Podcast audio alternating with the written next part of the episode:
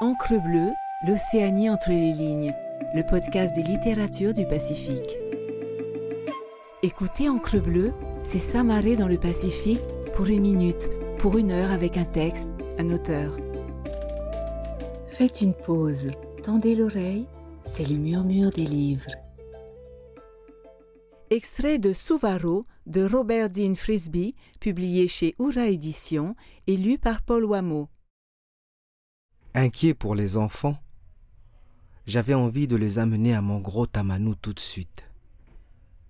Je descendis par mon échelle de corde et laissai le vent me porter d'une rafale vers les cinq autres. J'arrivai juste à temps. Un gros rouleau faillit m'atteindre alors que je montais à la maison. Pendant un moment, j'étais trop excité pour regarder vers le gros arbre que je venais de quitter puis les yeux presque clos dans la pluie battante, je me suis retourné pour constater qu'il était tombé. Et pour rendre les choses encore plus désespérantes, c'est à ce moment-là qu'une grosse branche, je lui tournai le dos, se brisa juste au-dessus de ma tête et vint s'écraser sur la maison. Je ne sais quel Dieu dut avoir pitié de nous et nous protégea, car la maison ne s'effondra pas immédiatement.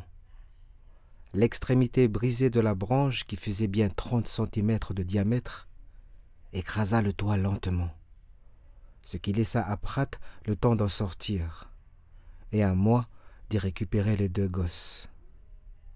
Pendant un instant, je les tins entre mes jambes, tandis que je jetais un coup d'œil par-dessus la maison écrabouillée vers l'arbre où se trouvait Johnny.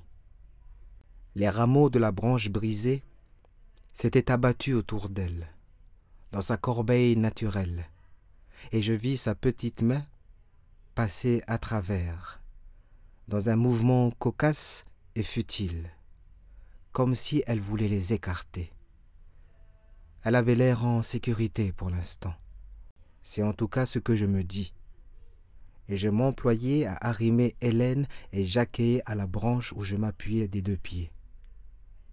J'y attachai leur corps de survie sans les serrer, avec des ganses, afin de pouvoir les libérer d'un geste si l'arbre s'effondrait. Pratt était passé par-dessus la maison jusque dans l'arbre suivant où il s'était attaché. Je passai ma corde de survie autour de la branche à laquelle j'étais adossé, mais j'en gardais les extrémités, sans les nouer, entre les mains. Pendant la matinée, le vent était passé très lentement du nord-est au nord-nord-est.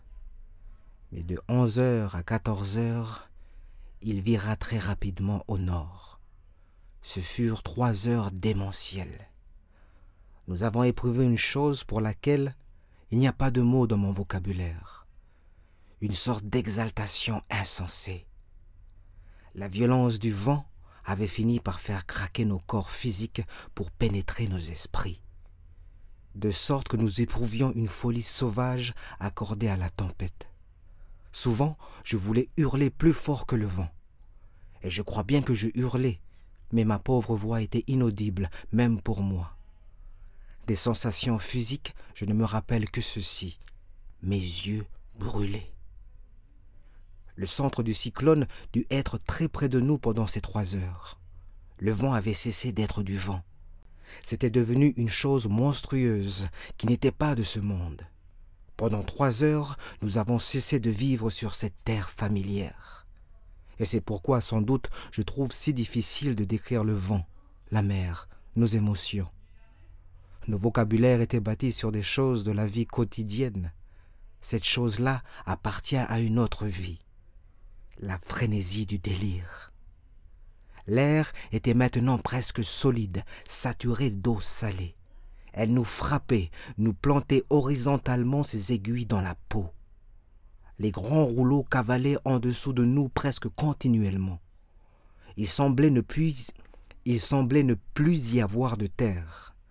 Les tamanous poussaient directement dans la mer, qui naissait elle-même d'un chaos indescriptible. Le vent nous fouettait, nous griffait, hurlait dans nos oreilles et nous courbions la tête pour tenter de le fuir, tous nos sens volatilisés, dissous. Je pensais que nous étions sur le point de mourir, écrasés par un cauchemar de vagues tourbillonnantes et d'arbres abattus. Plus d'une fois, mon cerveau se mit à déraper. Mon arbre se déracinait, se faisait rouler par les déferlantes à travers l'îlot et jusque dans la passe.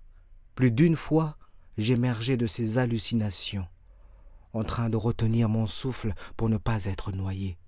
Je pensais que Désir était avec moi, qu'elle me serrait le bras en criant Les enfants, les enfants, les enfants.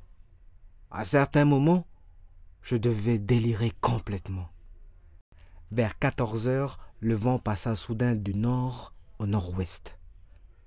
Et c'est à ce moment-là que le plus effrayant est arrivé sur nous. Mais hélas, j'ai utilisé tous mes superlatifs. Je n'ai plus de mots pour décrire ça. Quand nous avons vu ce rouleau monstrueux se profiler sous la pluie, nous sommes restés figés, muets. Je me souviens très distinctement que je me suis préparé à mourir. Son grandement couvrait même les hurlements du vent. Il se ruait sur nous, avalant tout sur son passage. Il souleva le tamano tombé et le projeta vers nous. Il arriva. Sa crête nous surplombait de dix mètres et je me souviens d'avoir fermé les yeux et serré les dents à fond, bloqué mon souffle, tous mes nerfs tendus à mort. Il eut un instant de branche cassée dans une cataracte qui emportait tout. Ma corde survit me scier la chair, puis je perdis ce debout, arraché de mes mains. Le rouleau m'attrapa et me roula comme un ballon shooté de ci, de là. Ma tête heurta quelque chose et je faillis perdre conscience. Je croyais entendre mes gosses hurler, m'appeler à l'aide et j'étais impuissant. J'entendais Désir crier Les enfants Les enfants Puis je fus projeté contre une masse de branches. Je les saisis aveuglément, retins mon souffle et sentis la vague m'enfuir sous elle. Puis l'eau se retira. Et alors, soudain, le silence. Même le vent semblait s'être tu. Était-ce ça La mort? Merci d'avoir écouté cet épisode.